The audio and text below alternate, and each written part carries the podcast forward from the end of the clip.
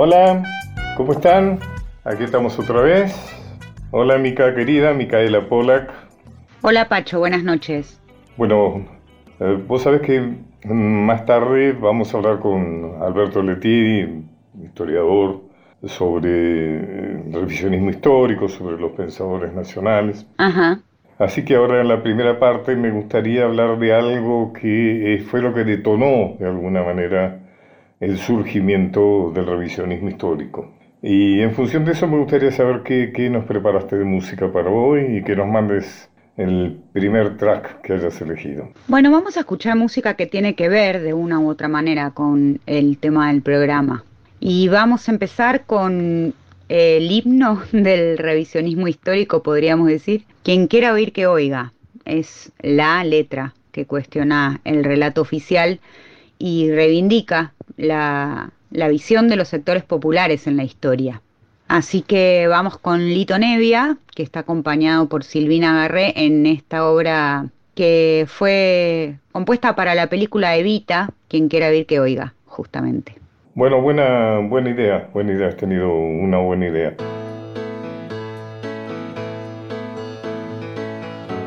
Cuando no recordamos lo que nos pasa, nos puede suceder Son esas mismas cosas que nos marginan, nos matan la memoria, nos queman las ideas, nos quitan las palabras. Ah, si la historia la escriben los que ganan, eso quiere decir que hay otra historia, la verdadera historia.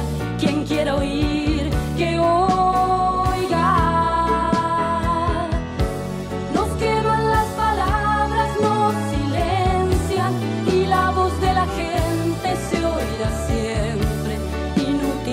la muerte prueba que la vida existe. Cuando no recordamos lo que nos pasa, nos puede suceder la misma cosa. Son esas mismas cosas que nos marginan, nos matan la memoria, nos queman las ideas, nos quitan las palabras. Ah,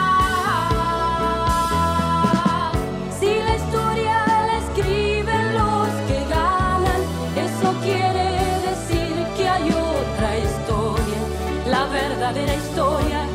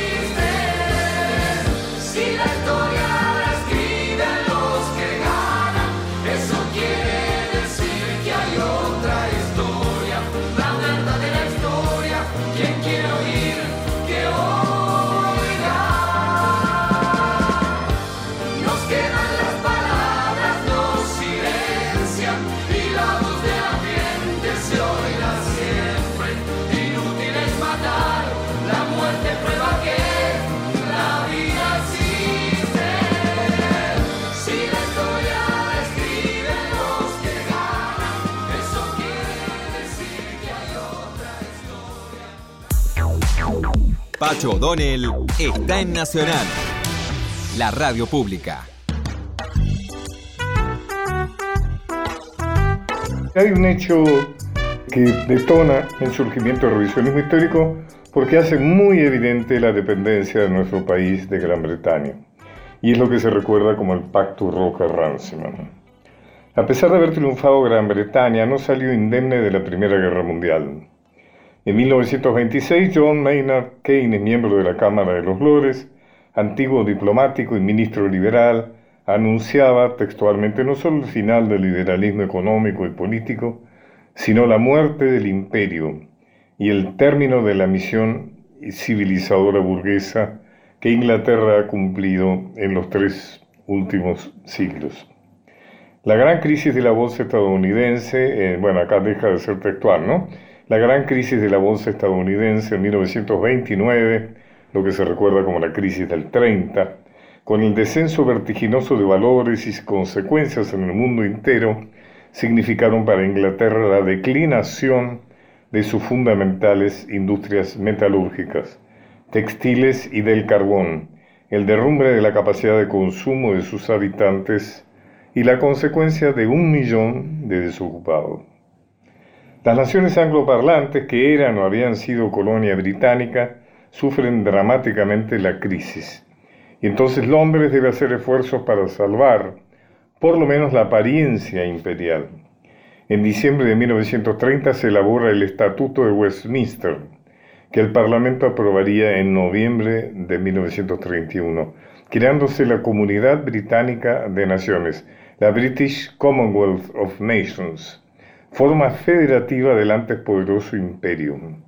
Los dominios, como pasarían a llamarse colonias y excolonias y los integrantes del Commonwealth, se reunieron en julio de 1932 en Ottawa, Canadá, bajo el lema Home Produced First, Empire Produced Second, Foreign Produced Last. Primero la producción local, después la del imperio y por último la extranjero. Entre los acuerdos tomados en Ottawa estaba el de que el Reino Unido adquiriría de preferencia la carne y el trigo en los dominios, no en la Argentina, que hasta entonces había sido el principal proveedor y que a ello destinaba el 90% de las exportaciones, es decir, digamos, la riqueza de la clase alta argentina dependía justamente de la compra de Gran Bretaña.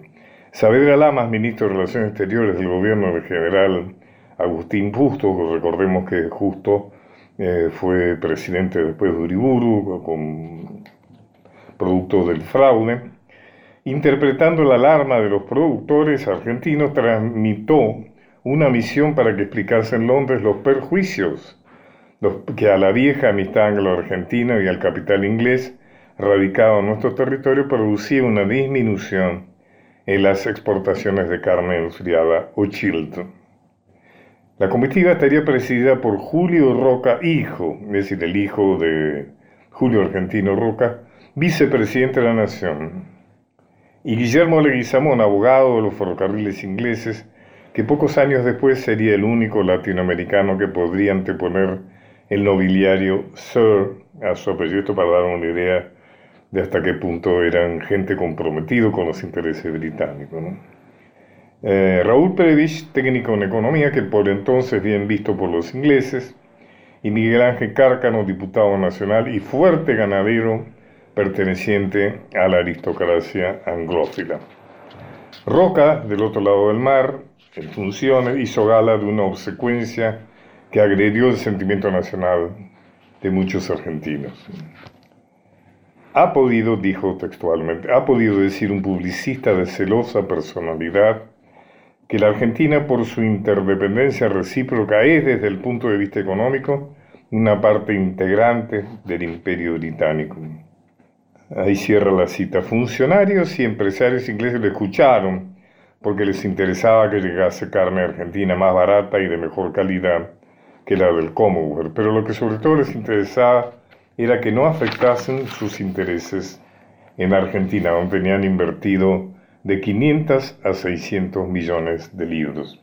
La contraparte británica en las negociaciones estuvo encabezada por el ministro de Comercio inglés Walter Runciman.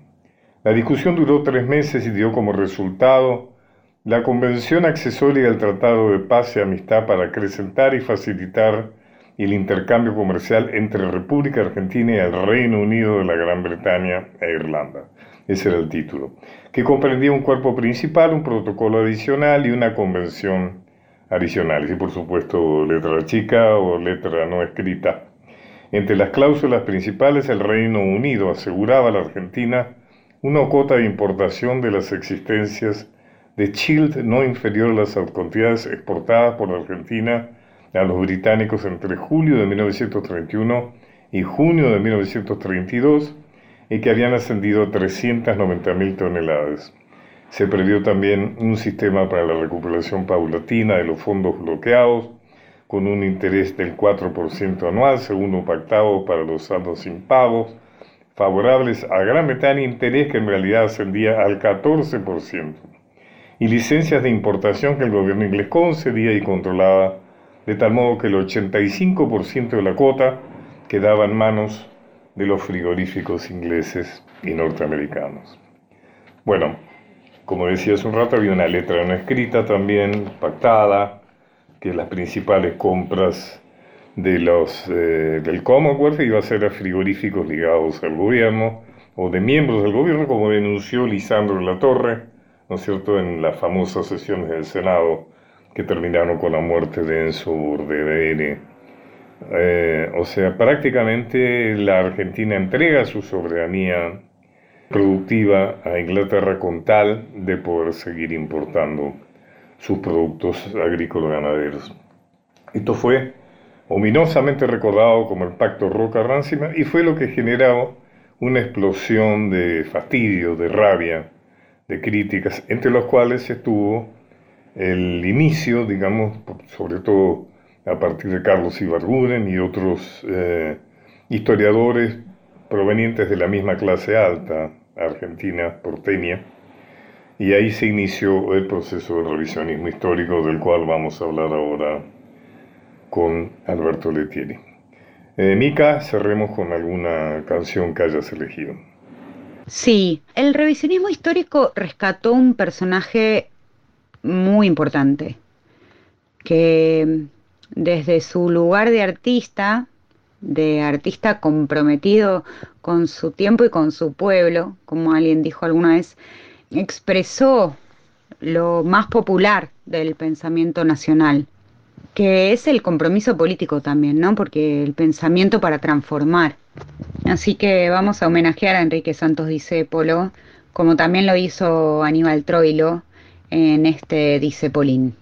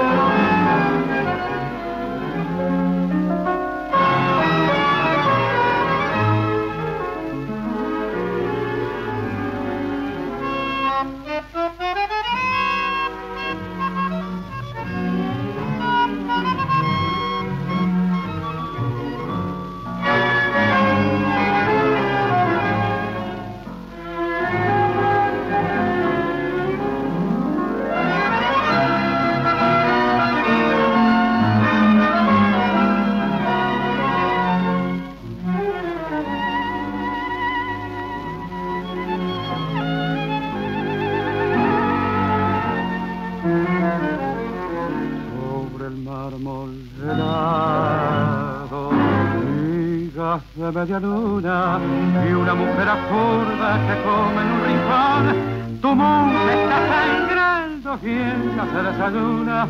El alba no perdona, no tiene corazón. Al fin, ¿quién es culpable de la vida grotesca? Ni del alma manchada con sangre de carabín. Mejor es que salgamos antes de que amanezca, antes de que lloremos. Viejo, dice Polín, Conozco de tu largo aburrimiento y comparando lo que cuesta ser feliz y al son de cada tango te presiento con tu talento enorme y tu nariz con tu lágrima amarga y escondida, con tu careta pálida de clon y con esa sonrisa entristecida que floreces en versos y en canción.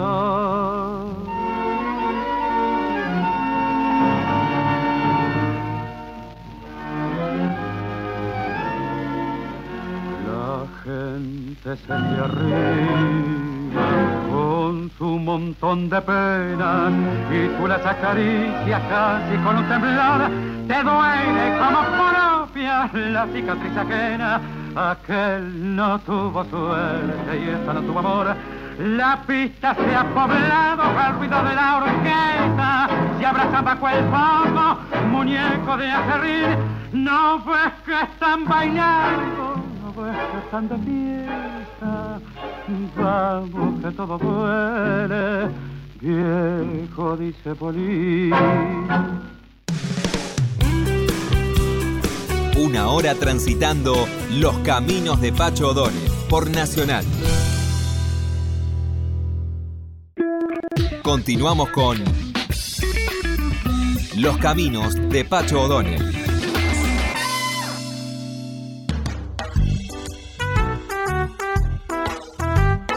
Bueno, en esta segunda parte del programa eh, vamos a conversar con un amigo que es, ya es un visitante asiduo, que es el doctor en historia Alberto Letieri. ¿Cómo estás, Alberto? ¿Cómo estás, Pacho? Muy bien.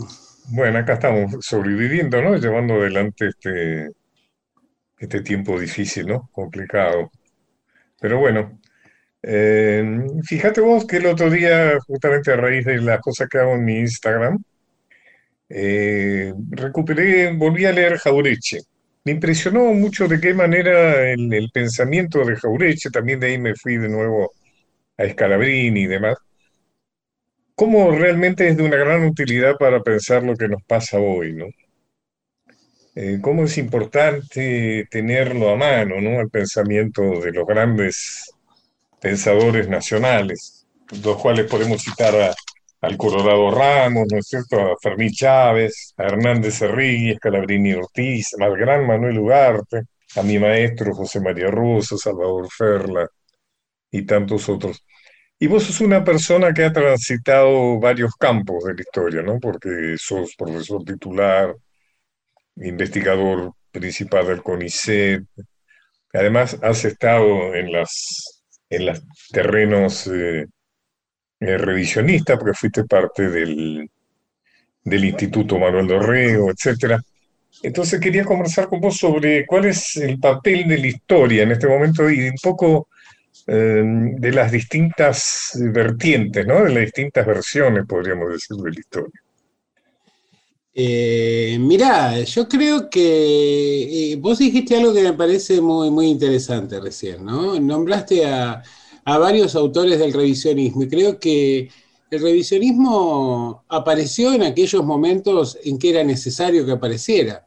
Es decir, en aquellos momentos donde la, la política estaba un poco vaciada de sentido, donde era necesario construir una utopía social, en momentos de, construcción de, nuevas formas o de nuevos proyectos políticos. Y me parece que hay una asociación directa entre la recuperación de una visión de nuestro pasado, de nuestra memoria colectiva, y, lo que tiene que ver con su encarnación en un proyecto de, transformación en clave nacional, federal y latinoamericana. Por eso me parece que la actualidad del revisionismo Así como un par de años atrás yo te había dicho, me parece que hay una sociedad que está buscando una salida por el centro y a lo mejor no, no hay que profundizar los discursos en clave revisionista, me parece que este es un momento en el cual el revisionismo es fundamental. Y yo creo, ya que hacías referencia aquel momento tan, tan, tan maravilloso que compartimos en el Instituto de Orrego, que yo creo que hoy el, Instituto de Orrego sería realmente un, un proveedor de insumos indispensable para la construcción de una nueva utopía y de un nuevo proyecto nacional. Estaba justamente pensando en escribir algo. Ahora en noviembre es el aniversario de la creación del Dorrego, que si no recuerdo mal se creó en el 2011, ¿no? Me parece. En el 2011, sí. O sea que van a ser los, los 10 años. Y creo que, que el Dorrego fue efectivamente un momento muy especial, muy particular. Eh, creo que no, que, que duró lo, lo, que pudo durar, digamos, ¿no? O sea, creo que había una hostilidad contra Andorreo que lo hizo. Yo he sido su fundador fundamental, su primer y segundo presidente. Y te diría, yo sé que cometí errores, o sea, pero también me disculpo, o sea, no, no, no era fácil no cometer errores. Además, vos sabés que descubrí que había topos dentro del Torrego. O sea, había gente que estaba ahí adentro, pero cuya finalidad era perjudicar al Dorrego. O sea, fue una vida muy accidentada la del Dorrego, ¿no? Además de que algunos realmente no, no, no tuvieron o el coraje o la capacidad de llevar adelante una situación que realmente era muy difícil, con una gran hostilidad exterior, ¿no es cierto? Acordate todo lo que tuvimos que soportar cuando se fundó eh, pero creo que realmente ha marcado, ha marcado una huella. por ejemplo, fíjate vos que esa eh, explosión del dorrego interna, por decirlo de alguna manera, ha impedido inclusive, yo he tratado de volver a juntar a los miembros del dorrego, me ha sido imposible.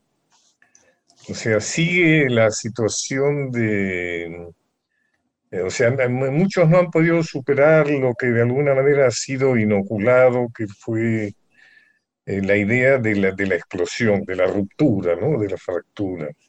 Pero bueno, ese es un tema, quizá alguna vez podríamos dedicar estos encuentros nuestros acá a hablar del dorrego y de qué futuro tiene el dorrego.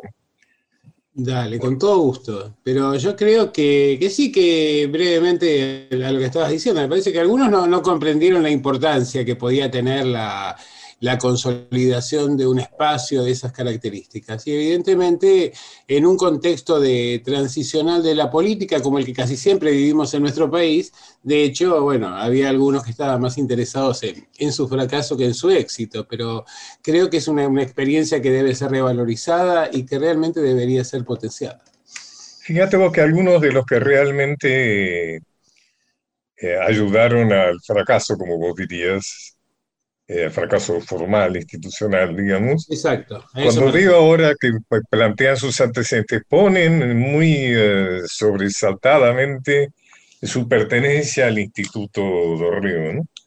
Y algunos inclusive se ponen como académicos del Instituto Dorrego, ¿no?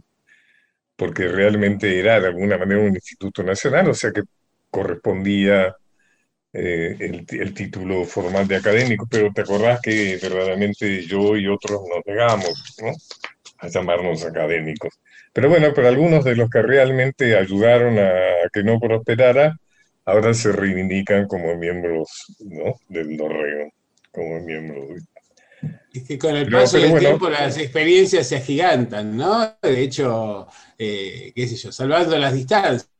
Estuvimos en algún momento el detail y con el paso del tiempo todo salía del detail de alguna manera y en momentos en que la sociedad busca un camino y busca reencontrarse también en su pasado, la, la experiencia de- del Instituto Dorrego, aunque terminó siendo efímera por, por cuestiones más vinculadas a, la política que, que a su trabajo en sí, me parece que, que efectivamente sería eh, urgente, la verdad, de proveer de, contenidos, incluso para respecto de- de- del cariz que están tomando lo- los discursos públicos y, afirmaciones que se hacen a veces sin ningún tipo de sustento respecto de- del pasado y de nuestra historia como, sociedad. y yo no, no tengo ni fuerza ni ganas de hacerlo, ¿no? Pero creo que sí que alguien podría tomar la, la, la- la iniciativa de, de rearmarlo. En fin, pero de todas maneras, es, eh, volviendo al tema del revisionismo, vos sabés que a mí no me gusta mucho la palabra revisionista, porque como vos lo dijiste muy bien recién, El revisionismo es una respuesta de un momento dado a una historia deformada, ¿no es cierto? Una historia investida de ideología liberal. Eh, a mí me gusta más hablar en este momento de historia nacional, popular, federal, o sea, porque ya no es una historia que se justifica en función de otra cosa, es decir, en función de revisar la historia liberal, sino que hemos ido dándole eh, contenidos, hay una, hay una trama, digamos, eh, doctrinaria, digamos, que permite ya hablar de una corriente historiográfica que ya no tiene por qué entenderse en función de que su sentido es revisar la historia, sino que tiene una característica nacional, popular, federal, que es así como deberíamos llamarlo. Una pregunta que te quería hacer es la siguiente. El revisionismo ha generado cambios en la historia liberal, la historia que nos enseñan, que nos siguen enseñando de alguna manera, en esa historia oligárquica, porteñista. Por ejemplo, la historia liberal de alguna u otra manera ha incorporado a las mujeres, que es algo que el revisionismo planteó, o sea, ante la historia oficial, de que no le daba ningún papel a la mujer, o por lo menos no le daba un papel importante. La incorporación de los sectores populares en la historia, o sea, que han sido reivindicaciones de los afrodescendientes, que han sido reivindicaciones eh, de ausencias no, no casuales en la historia oficial, pero que de alguna manera ya se han vuelto eh, ya se han vuelto habituales, digamos, ¿no? Ya la historia oficial ya mal o bien ha tenido que incorporarlos. Te pregunto si vos crees que tiene, si sigue teniendo sentido el revisionismo histórico.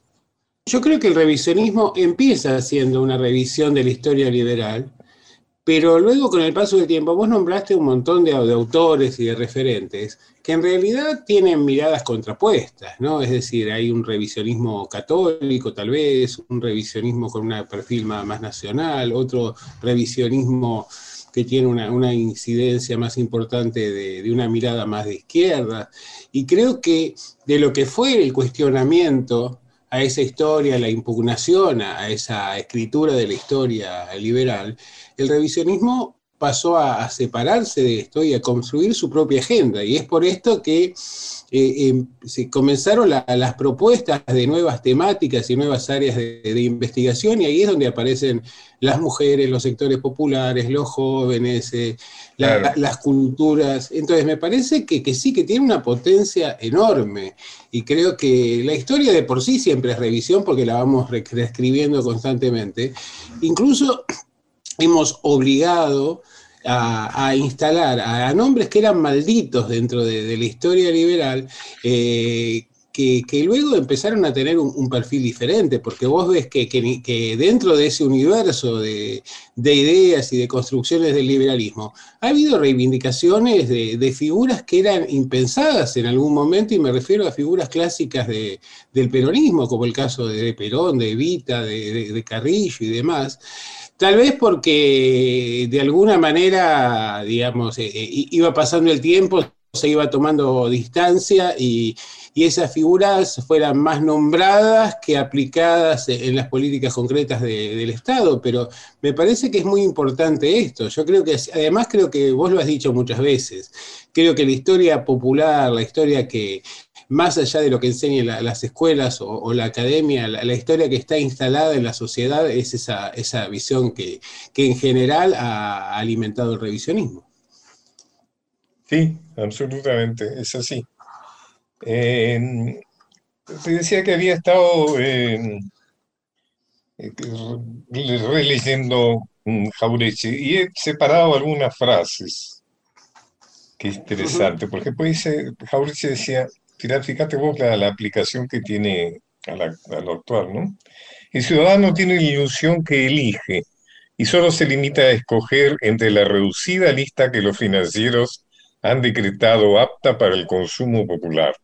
El político y su partido lo saben y sabe por consecuencia que antes de someterse a la elección popular ha de tener el visto bueno de los financieros. Fíjate vos, Jaurechi ya en los 60, los 70 hablaba, calificaba a los financieros. Ha cambiado, o sea, porque antes hablaba básicamente de Gran Bretaña, ¿no es cierto? Como inclusive Scalabrini, o sea, la dependencia de Gran Bretaña.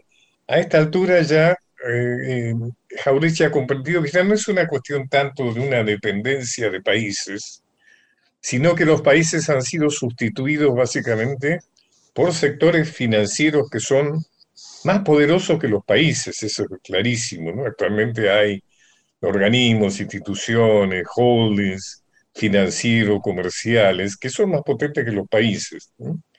Entonces ha de tener el visto bueno de los financieros con sus correspondientes nacionales, ¿no es cierto? Y este visto bueno se obtiene a cambio de la entrega de los intereses populares. Cuando el día del comicio llega, el pueblo no elige, sino dentro de la opción que los financieros le proporcionan. Es muy interesante, bueno, ¿no?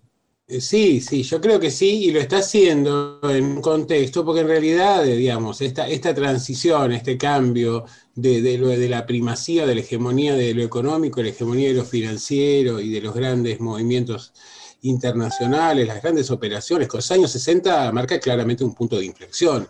Y en nuestro país lo vemos con la, gestión de, de Cría Arbacena, por ejemplo, y la apertura de todo el mercado argentino a la banca norteamericana. Entonces, lo que está advirtiendo eh, Cría es que, perdón, que Jaureche, es que eh, después de lo, de lo, que ha sido la, la apuesta por la producción, por el crecimiento económico y demás, ya teníamos desde la caída de Perón la inclusión dentro de la órbita de, de la Argentina, dentro de la órbita del Fondo Monetario, del Banco Mundial, el endeudamiento sistemático. Entonces hay un cambio en términos de, de, poder y de las claves o de las terminales a través de las cuales se ejecuta ese poder. Y Jaureche, que era un observador muy sagaz, claramente va sintiendo eso, ese tiempo fuerte de la historia, ¿no? ese tiempo de, un proceso de brusca transición y de cambios en el marco de la Guerra Fría. Claro, y lo que plantea acá Jaureche en esta frase, en realidad la política implica una criba, o sea, una selección, digamos, que permite que ciertos políticos, ciertos movimientos políticos crezcan y que otros no. Es decir, desde la financiación de la política hasta eh, la consagración de, en los medios, o el boicot en los medios. No cualquiera que quiera puede subir en la política y llegar a ser candidatos. Tenés que pasar por una serie de exámenes o situaciones que van descartando, aunque aparezcan con posiciones más progresistas, aquellos que no son funcionales a lo que Jaureche llamaba los financieros, ¿no es cierto? O sea que es sí. cierto, cuando realmente vas a elegir, vas a elegir entre aquellos que de alguna manera han pasado por la criba que imponen los financieros para que realmente puedas llegar a ser candidato de algo. Mira, eh, yo creo que, que en realidad el, el, el, marco acotado de elección que han tenido las mayorías es casi una, digamos, una reiteración de lo que ha sucedido a lo largo de la historia. La diferencia está en que ahora las condiciones las pone ese poder financiero, porque en realidad después de la caída de Rosas, por ejemplo, se ha recurrido sistemáticamente al fraude electoral. Luego tenías el colegio electoral también, que era un mecanismo de, de, selección y de veto. Y luego, claramente sí, aparece lo que hoy puede llamarse relaciones de fuerza, que de alguna manera implica esto, ¿no? la, la, brutal, la brutalidad por la cual la, las corporaciones consiguen imponer o marcar el, terreno de la acción política, pero de alguna manera también nos estamos yendo al propio Maquiavelo con aquello de, del arte de lo posible, ¿no? de, esa definición que, que está marcando que, que si bien hay elección, el pueblo es una cosa, con unos votos se llega, pero luego se gobierna con la opinión pública, es decir, se gobierna con aquellos sectores que son capaces de manipular lo, los medios de comunicación o, o, tener el control en el ámbito de, la economía o en el ámbito de, de, las instituciones aristocráticas, por ejemplo, el Poder Judicial. Claro, y además toda esta posibilidad de, de la dominación de los financieros eh, tiene que ver con los socios interiores, o sea, el gran endeudamiento que tenemos actualmente y los dramas que hemos sufrido a lo largo de nuestra historia tiene que ver con que esos intereses ajenos siempre han tenido sus representantes, sus gerentes interiores, ¿no es cierto? Los cuales son recompensados, ¿no? Son recompensados no solo económicamente, porque es un maravilloso negocio firmar endeudamientos, ¿no? Eh, y demás, mm, sino que además son recompensados con prestigios. ¿no? Son los expertos, los gurús que vemos circular por los programas de televisión o que están en la foto de las reuniones sociales, ¿no es cierto? Te digo otra frase de Jauregui. Esto ocurre aquí y en cualquiera de las llamadas grandes democracias. Mientras en los países totalitarios, está, en épocas del comunismo, digamos, ¿no? Pero hoy hay pa- países totalitarios, el pueblo es un esclavo sin voz ni voto, en los democráticos, le pone comillas, es un paralítico con la ilusión de la libertad al que las pandillas financieras usurpan la voluntad hablando de sus mandatos. Pandillas financieras. Son frases, ¿no? Debo explicarte otra cosa, que asesorarse con los técnicos del Fondo Monetario Internacional es lo mismo que ir al almacén con el manual del comprador escrito por el almacenero. Mirá, sí, pero Esa fíjate es la característica de Jaureche, ¿no? Que hablaba, él se de- desmontaba de su condición de intelectual y hablaba cómo habla la gente, cómo habla el pueblo. O sea, traducía profundos pensamientos, en vez de investirlos de una pseudo cientificidad, los traducía en lenguaje popular.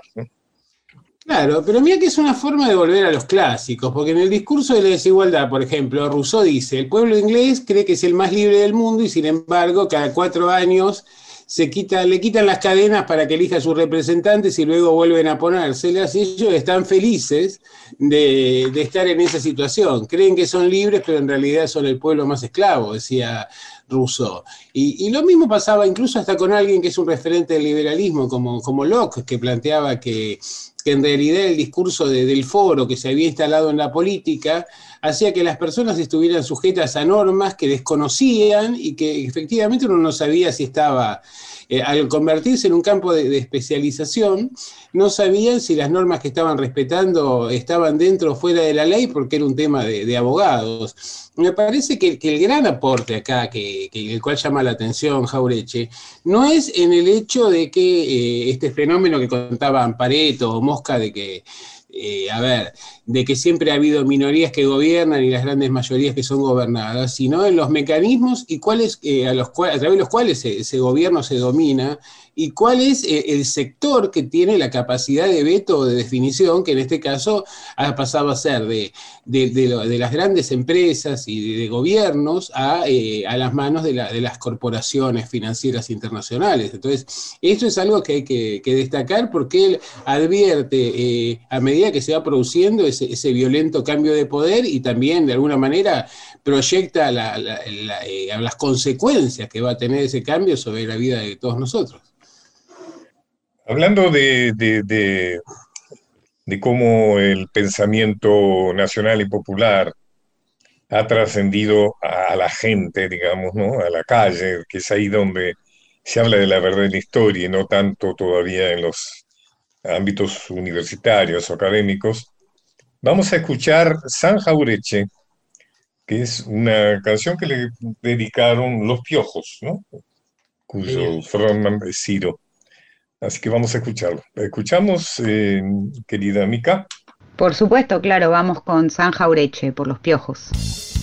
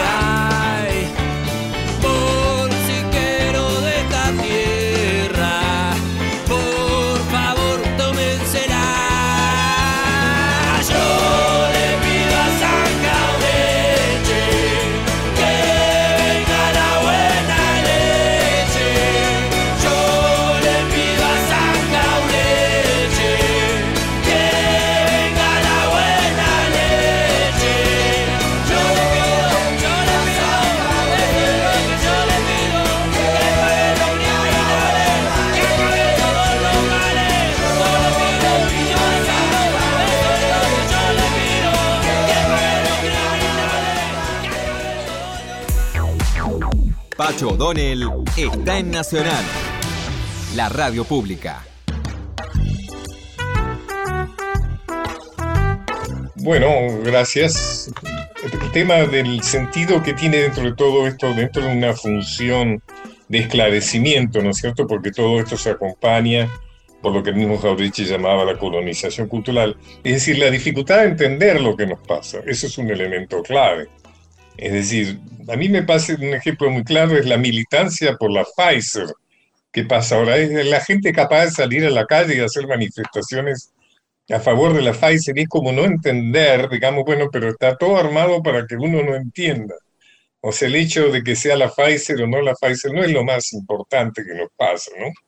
Pero bueno, por ejemplo, eh, y eso tiene que ver mucho que ver con la falsificación de la historia, es decir, nuestra incapacidad de poder entendernos lo que nos pasó, incapacidad, o sea, una estrategia, digamos, ¿no?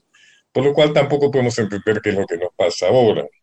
La falsificación de la historia, escribía Jauretche, ha perseguido precisamente la finalidad de impedir, a través de la desfiguración del pasado, que los argentinos poseamos la técnica, la aptitud para concebir y realizar una política nacional. Mucha gente no entiende la necesidad del revisionismo porque no comprende que la falsificación de la historia es una política de la historia destinada a privarnos de experiencia, que es la sabiduría madre.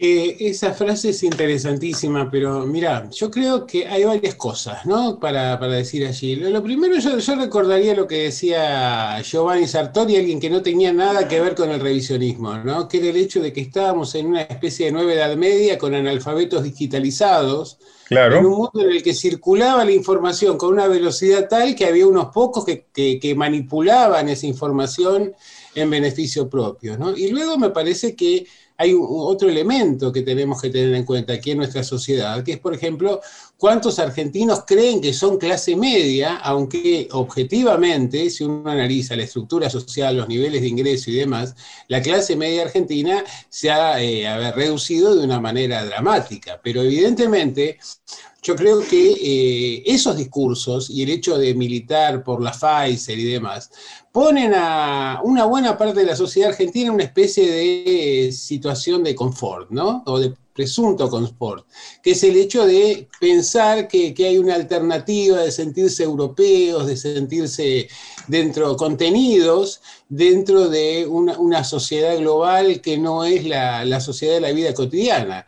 Evidentemente esto choca constantemente cada vez que quiere ir al supermercado, salir a la calle o tomar un transporte público, pero me parece que, efectivamente esta analfabetización digitalizada lleva a, reconciliarse con eh, los términos de un proceso de declinación de la sociedad que se vino arrastrando por lo menos de, desde el 74 con el impas que ha tenido en la primera década de, del siglo XXI. Sí, eh, el, la ideología de la clase media la estudió también Jaureche, ya que estoy hoy sí, con, por eso con mismo.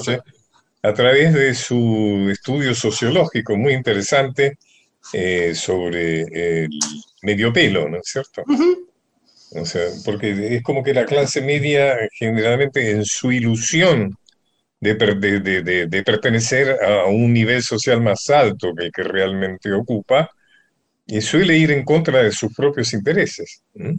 Pero vos fíjate, Pacho, que, acá estamos eh, discutiendo o, comentando sobre, sobre Jaurechi y sobre su actualidad. Y en realidad nos remontamos al pasado y vemos que hay montones de temas que son de agenda o que nos, nos presentan como temas actuales que tienen una larguísima tradición a nivel mundial y sobre todo en el caso de la sociedad argentina.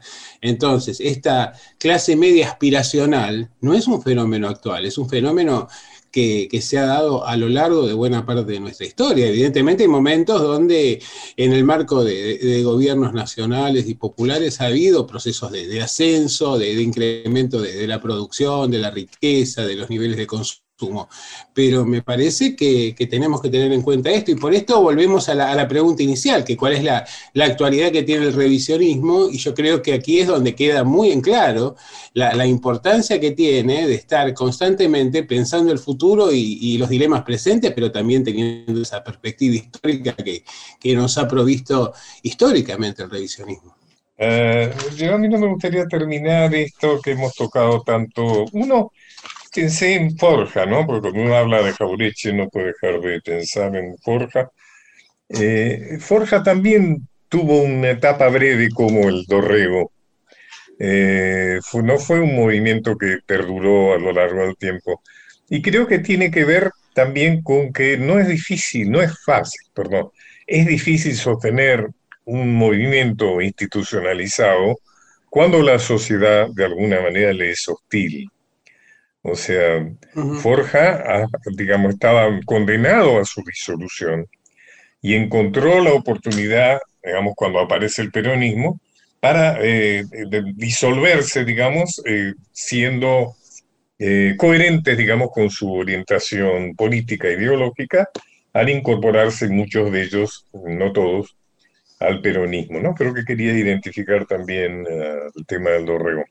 Y lo otro te quiero decir que hay algo que tiene que ver con los economistas, ¿no es cierto?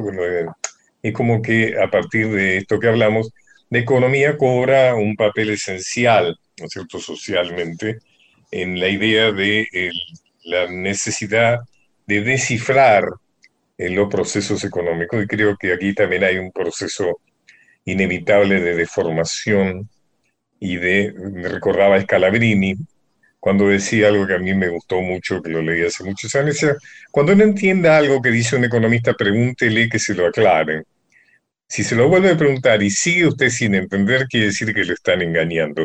Y siempre tengo la idea de eso, ¿no? De que muchas veces, en muchos economistas cuando hablan, voluntándolo, deseándolo o no deseándolo, en realidad están tratando de hacer difícil algo que en el fondo por ahí es muy simple. Yo creo que sí, yo creo que, que ahí hay un tema que vos marcaste muy interesante, que es que Forja en realidad eh, asiste a lo que es la, la crisis del radicalismo y, la, la- digamos, de alguna manera hace un diagnóstico fabuloso de la situación en que, que se está transitando en la Argentina en ese momento y aspirando al, al surgimiento de una nueva propuesta, de un nuevo proyecto de, de- de potencialidad de transformación a través de la política, básicamente, ¿no? La política como gran generador de transformaciones. Entonces, tal vez en este momento eh, hay una devaluación de la política y, creo que lo, que falta es la, proyección política para el discurso revisionista, porque en realidad los procesos de transformación política potentes requieren de la construcción naturalmente de lo que podemos llamar un relato, una, una digamos, eh, un discurso legitimador. Y me parece que ese es el punto, ¿no? Que, no tenemos muy en claro hacia dónde vamos como sociedad y que efectivamente entonces no, aparece ese sujeto colectivo de, transformación potente todavía que necesite nutrirse de los insumos que genera un revisionismo actualizado y a, digamos, a las coordenadas de, la actualidad. Entonces me parece que se cita más al pasado más que eh, se, lo, se lo tiene en cuenta y que en realidad la- la- las citas son, son unas frases aisladas, pero, pero no a la filosofía profunda que, que está detrás de, de los cambios que ha experimentado nuestra sociedad a lo largo del tiempo. Alberto, como siempre, muchísimas gracias. Alberto Letieri, hemos estado conversando con Alberto Letieri y siempre conversar con Alberto es muy enriquecedor. Muchas gracias. Te voy a despedir, te voy a pedir a Mica que nos despida con una canción que tiene mucho que ver de Gran Atahualpa, que es Basta ya. Y a los demás, a todos, les digo, bueno, nos volvemos a ver el próximo viernes. Muchas gracias. Sigue el programa de Felipe. Mi eh, Instagram es arroba Pacho O'Donnell, pueden buscarme ahí. Y bueno, gracias Mica, Gracias a usted, Pacho. Buen fin de semana. gracias a los, todos los que colaboran en hacer posible este programa, también a nuestro mentor Daniel Mercove. Así que bueno, hasta pronto, hasta la próxima.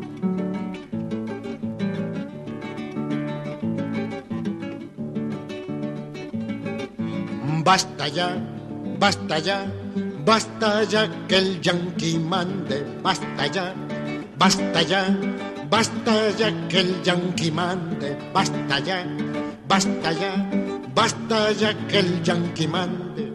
El yanqui vive en palacio, yo vivo en un barracón.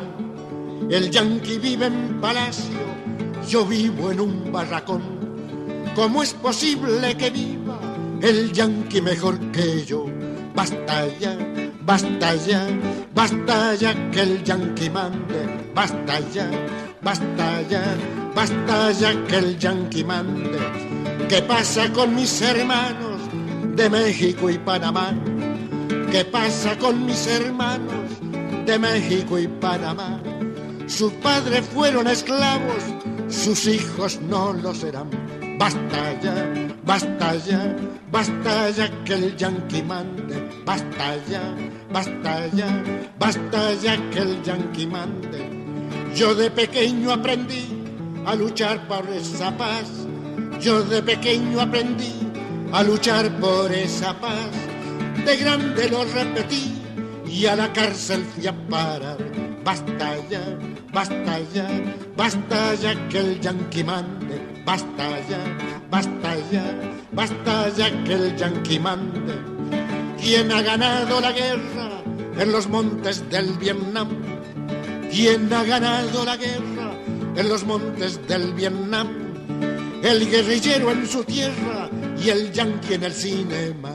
Basta ya, basta ya, basta ya que el yanqui mande. Basta ya, basta ya, basta ya que el yanqui mande.